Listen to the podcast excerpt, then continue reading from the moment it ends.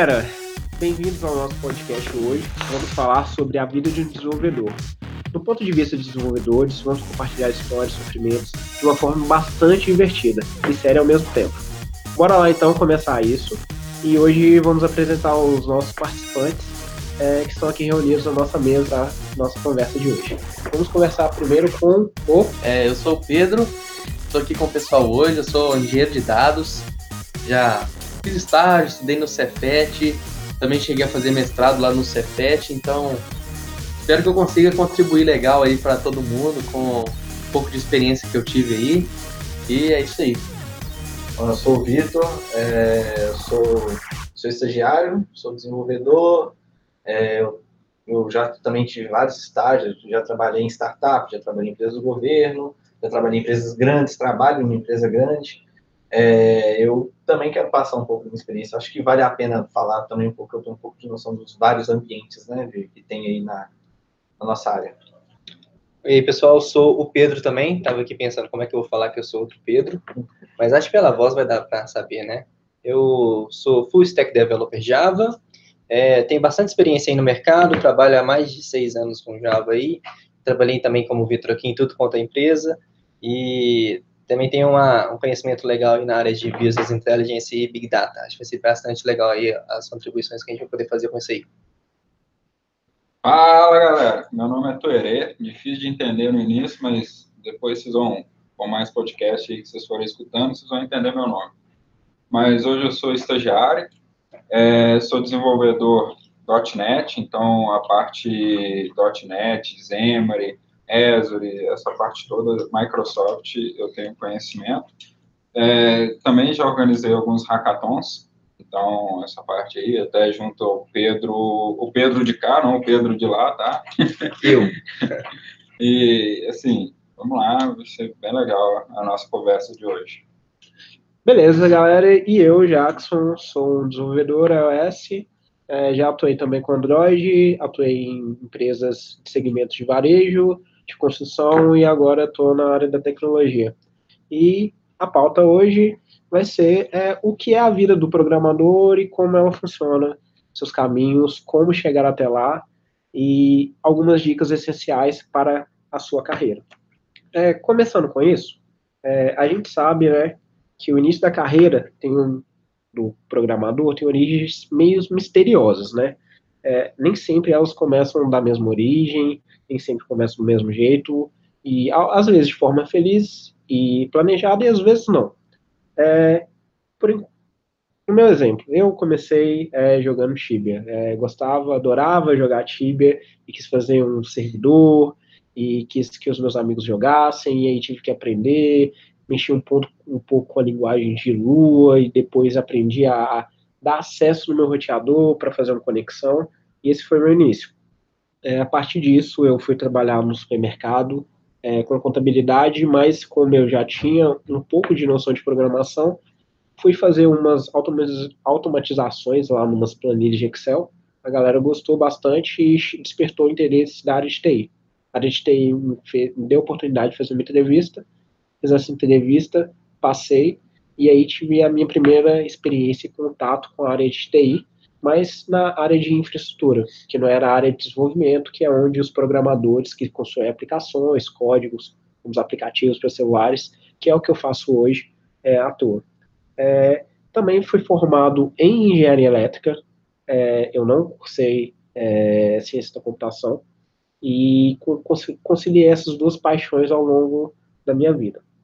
É, com isso, né, eu vou chamar aqui os nossos participantes, para contarem um pouquinho também de como eles se descobriram, como eles chegaram aqui nessa área de TI e é, contar essas histórias que a gente tem aqui para compartilhar com vocês. Ah, Começando então com Pedro Carvalho. Isso aí. Bom, pessoal, eu fui muito parecido com o Jackson. Eu também, desde mais novo, eu gostava de de jogos de computador, etc. No caso, eu comecei a mexer com programação não por causa de Tibia, mas por causa de World of Warcraft, que eu também fazia uns, uns scriptzinhos em Lua lá e tal, para poder usar como add-on lá do, do World of Warcraft, né? Acho que várias pessoas já fizeram isso. E sempre gostei de, do computador em geral e tal. E até que, quando chegou a época de fazer o vestibular, eu resolvi optar pra, por fazer engenharia de computação, que era um curso que estava começando no Cefet, eu entrei na primeira turma de lá. E assim, fui seguindo essa paixão aí, e aí aos poucos eu fui, fiz meu primeiro estágio lá dentro do Cefet mesmo, no setor de engenharia elétrica. Trabalhei em alguns sistemas que era para smart grid, né, que é essas cidades inteligentes e tal, então ele fazia alguns controlezinhos de leitura de sensor e tal, aí eu trabalhava numa parte que pegava esses dados e gerava vários relatórios e tudo mais.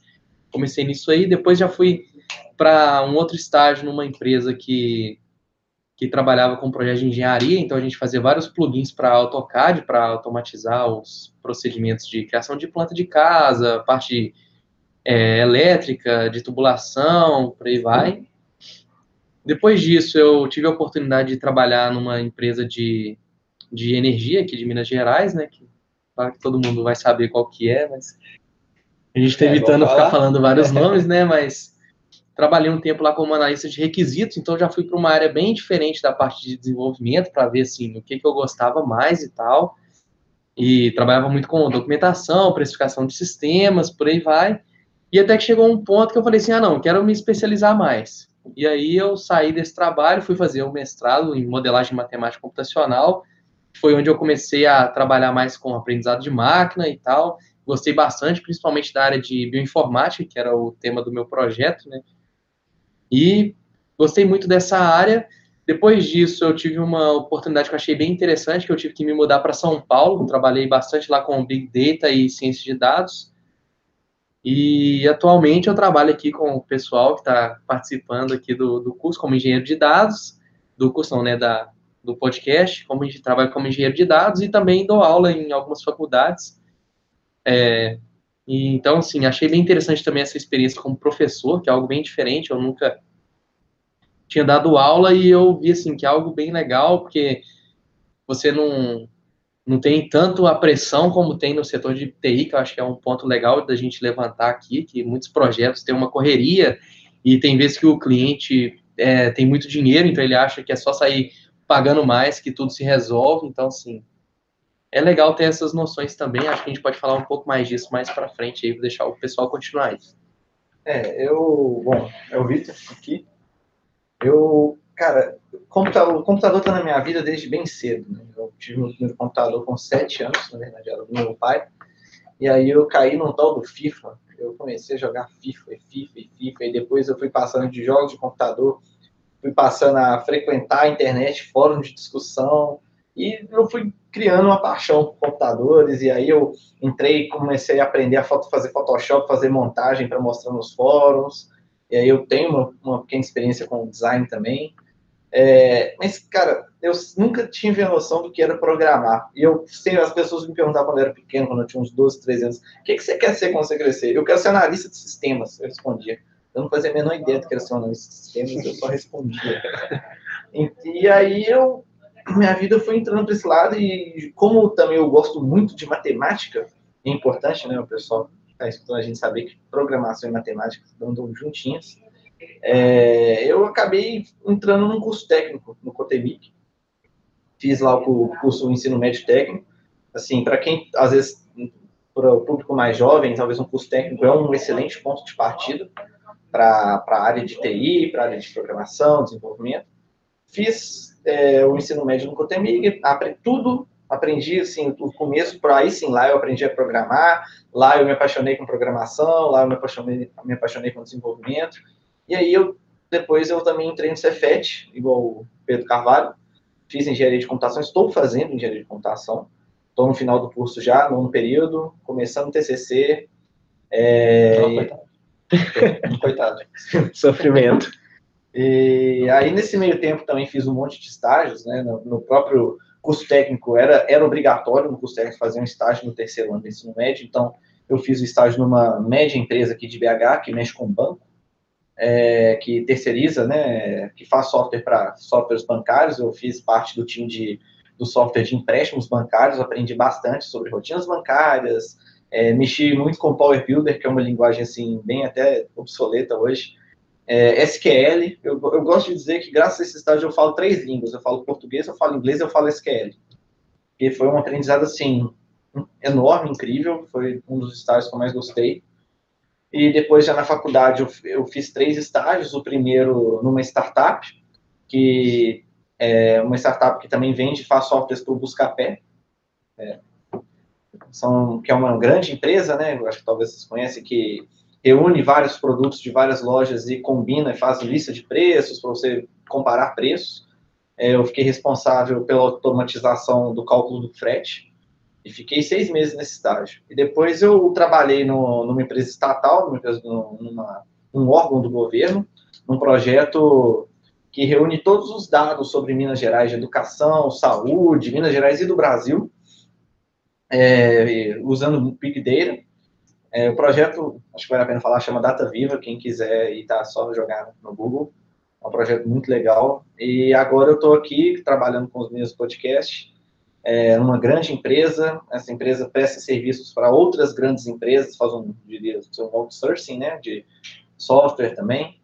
E, gente, é, é isso. Acho que eu tô, minha vida está totalmente ligada ao desenvolvimento, minha vida está totalmente ligada à TI. E agora eu criei uma paixão também, assim como o Pedro Carvalho, por ciência de dados, por machine learning, aprendizado de máquina, inteligência artificial, porque eu acho que é a próxima grande revolução. Isso aí. Ó, agora eu tô até com medo de falar, mas sou o Pedro Galvão aqui falando. É, a minha história é um pouco interessante, porque todo mundo que me conhece, conhece o meu pai, falam assim, ah, tava fácil, né? Já tava escrito que você ia ser um desenvolvedor. Meu pai, ele é diretor de TI hoje, começou também como programador, só que não foi muito bem assim. Quando ele, quando eu já estava na época, né? Eu sempre tive um computador em casa também, por conta do meu pai. E quando eu já estava na época de começar a aprender alguma coisa mesmo, eu até perguntava, meu pai já não tinha mexido, não mexia mais com programação. Ele me entregou, na época ele me entregou foi um, um livro de papel prensado de COBOL, e eu li aquele negócio e falei assim, cara, eu não quero mexer com isso aqui não, eu não entendia nada do que estava lá.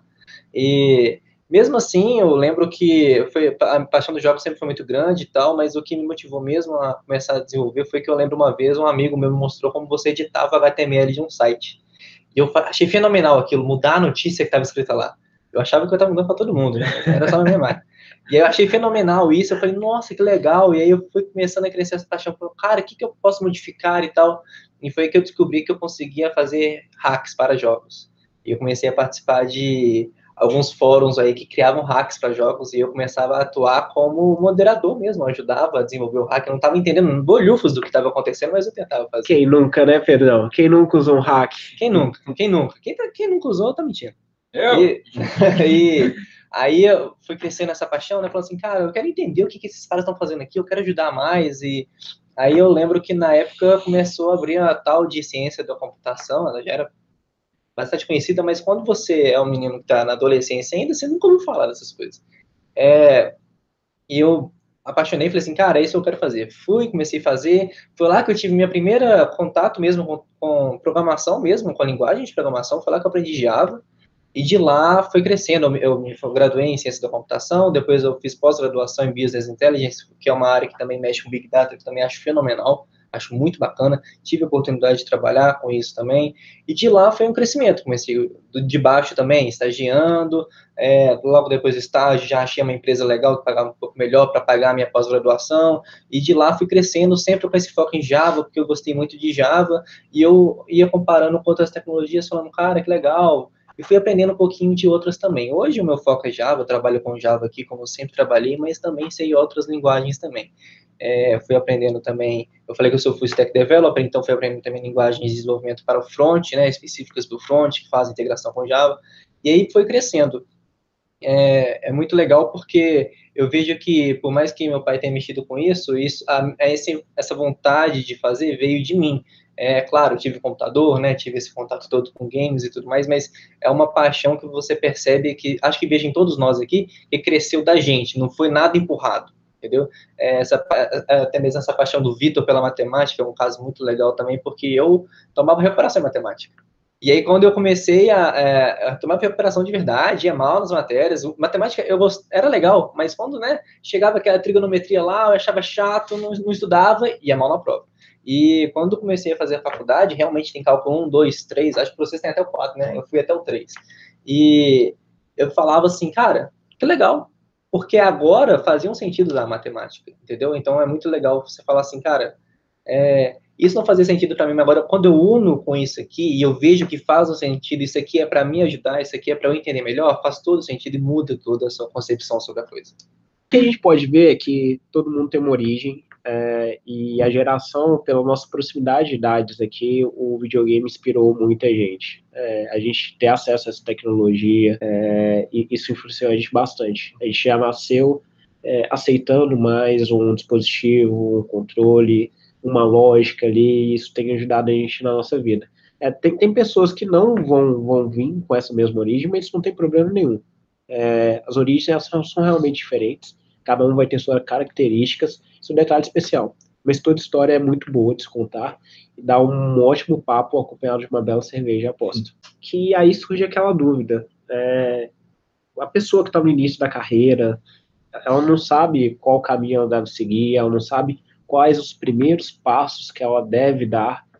O que, que vocês acham, assim, que seria um fator primordial ou que não seria um fator primordial para essa pessoa que está começando na sua carreira é, que tipo de conhecimento ela deve buscar? Ela deve fazer uma faculdade obrigatoriamente? Então, o fator primordial, seja autodidata. É, seja autodidata, tenha interesse em aprender, tenha vontade de aprender, busque o seu caminho. Abre aí o Google, pesquisa, quero saber programar. Aí você pega as cinco primeiras páginas do resultado e vai abrindo novas abas é, como o Jackson disse, todo mundo aqui tem uma origem diferente, né? Encontrou o gosto pela TI, pela programação de uma, desenvolvimento de uma forma diferente, mas é, eu acho que uma coisa que é comum é a vontade de aprender, o gosto, né? É, tem que, gente, tem que gostar, tem que gostar. Se, porque assim, o resto é muito particular. Assim, tem, tem cursos, né? Tem áreas de atuação, por exemplo, medicina. Você precisa da faculdade fator primordial para medicina é faculdade. Fator primordial para você ser um advogado é faculdade. O fator primordial para TI, gente, não é faculdade. Não estou falando, não façam faculdade. A faculdade é um dos caminhos para você se dar bem na área. Você pode, como eu falei, a internet, né, felizmente, é grande, né, talvez a maior invenção do ser humano, tem todos os tipos de ferramentas e caminhos e informações para você se tornar um excelente developer, né, um excelente profissional. É, eu acho também muito importante é, fazer né, as certificações também, creio, minha opinião, tá? As certificações eu acho que têm um peso até maior do que a faculdade. É, então, assim, mas primordialmente, a, sejam autodidatas, gostem, gostem, porque a TI não é uma área que você vai se dar bem se você não gostar dela. E, pra, só para fechar, é, eu acho que também duas coisas são assim, desejáveis, é, primeiro, no inglês. Hoje, é, dá, dá para se dar bem na área sem saber inglês? Dá. Mas é, você, vai, você vai dificultar seu caminho. Hoje, é, inglês é, é importantíssimo. E, e, é isso. Acho que você gostar, você tem que gostar. O caminho, você vai fazer o seu. Faculdade é uma boa. É, tirar certificação é uma boa. Fazer um curso no Code Academy também é uma boa. É, pegar um livro gigantesco de C, de mil páginas, e estudar ele também é uma boa, mas é, seja autodidata. Aprenda a estudar por conta própria, porque a nossa área pede isso. O que tem de emenda de curso de faculdade que não acompanha é surreal e seja autodidata. Só complementando aqui o que o Vitor falou, é tipo, é tudo verdade, tipo, cara, computação, programação, tá? Nem a computação, né? Programação. É, é uma coisa que você nunca vai parar de estudar, então é que nem médico, tá? Então, pessoas, já vi, já vi pessoas falando assim, cara, é formar uma vez e acabou. Não, você vai estudar para sempre. Então, esse gosto de estudo, essa vontade de aprender, ela tem que ser nativa em você mesmo, você tem que saber, querer fazer isso mesmo. É, complementando um pouco mais também em relação à experiência, nada no início é ruim, tudo agrega valor. Então, cara, mesmo que você comece dando errado, mesmo que você fale assim, cara, não era isso que eu queria fazer de programação, mas eu gosto desse negócio, eu vou pegar uma outra forma aqui. Isso que você teve até chegar lá e depois para voltar, vai valer no final das contas, isso aí vai te ajudar. Qualquer aprendizado no começo vale a pena, e eu acho que é tudo uma questão de oportunidade. Se você tem a oportunidade de fazer uma, uma graduação, por que não? Se você tem uma oportunidade de fazer um curso técnico, por que não?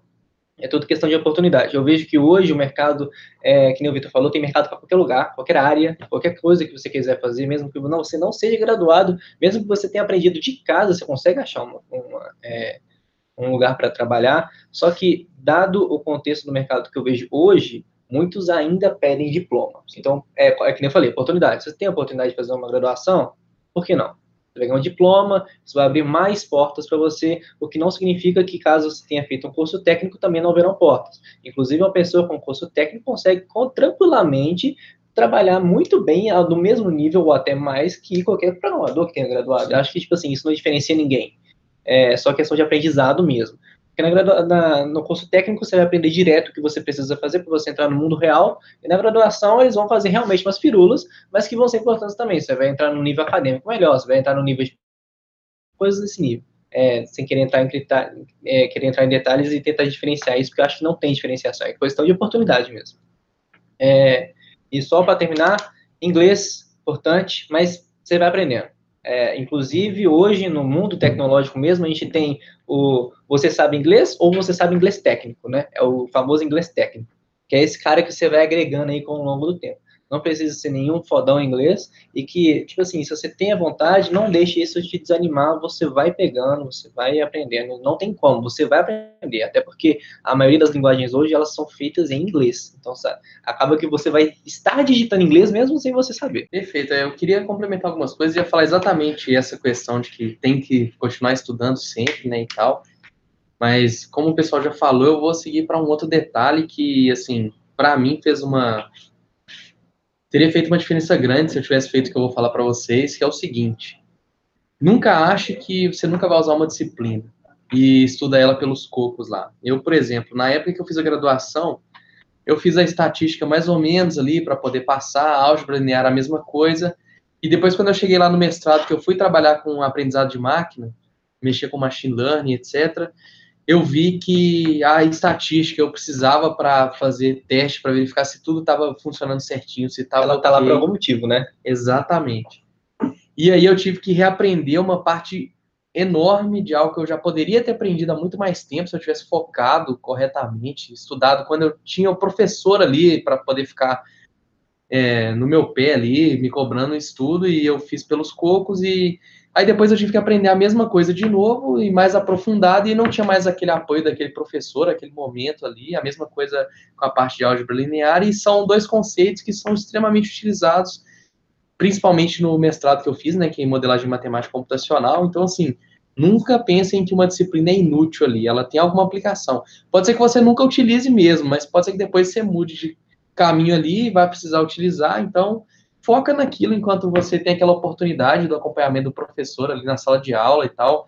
É, extrai o máximo de informação que puder dele. E, bom, é uma dica que eu deixo aí para quem, principalmente para quem quiser seguir um, uma carreira de estudo aí maior, né? Que é, é bem interessante isso aí, fazer mestrado, doutorado, etc. É, não, pode. Eu acho que, assim, é, pegando até um pouco do gancho que o Pedro Carvalho falou, é... É Carvalho? Ah, acertei. Desculpa que eu sou... Esqueço um pouquinho as coisas. É... Não, não adianta você também é, chegar na faculdade e falar assim, eu tiro 10, eu tiro 20, eu passo tudo direto, é, eu sou foda, não sei o quê. Eu acho que a faculdade, você tem que aproveitar ela com as oportunidades que são dadas. Hoje eu vejo a faculdade como uma abertura maior para o, as portas no, mercado de trabalho. Não assim, aquela pessoa que fica ali, ah, eu vou estudar, vou ser o CDF, vou ser o, o plus da sala aqui, né, eu sou fodástico da sala, ele, muitas vezes, ele tira o diploma e não consegue estar no mercado de trabalho. Agora, eu que, assim, não sou muito bom nas matérias, tomo pau direto, tenho aí, estou formando em medicina na faculdade, que já tem uns 10 anos que eu estou estudando, 12, não? É 12, vai para mais aí, mas estou fazendo internato já. Mas, assim, é uma coisa que eu tenho sempre com os meus professores, Medicina. até com os... Hum? Medicina? É, porque tem muito tempo na faculdade. Muito tempo. Nossa. Ah, eu saquei. tipo... É. Entendeu agora? Entendi. Espectros, Então, assim, uma coisa que eu tenho sempre com meus amigos ali na faculdade, com meus professores, a abertura de conversa, igual a gente tem aqui hoje. A gente, eu bato papo com o meu, meu professor igual eu tivesse conversando com qualquer outro na rua. E muitas vezes o seu professor ele trabalha numa empresa. Não que você seja o melhor aluno, ele vai te dar um emprego, mas aquele que está ali ralando, dedicando, conversa, toma cerveja com ele, paga cerveja, é, até paga cerveja para os amigos, isso é bom, já que você está me devendo, o Pedro também me devendo. Mas, assim, é, é, você ter esse contato é, é o mais prioritário, assim, mais fundamental do que você chegar lá e tirar é, 100 pontos em todas as matérias. E é uma coisa que a gente vê, é, esse ponto é, você é um ótimo aluno, você vai ser um ótimo profissional, a gente vai acabar esbarrando em algumas discussões bem acoloradas disso, pelo que a gente vive no nosso mercado hoje. É, mas uma coisa é, é, um fato e que ninguém pode é, negar. Se você não é uma pessoa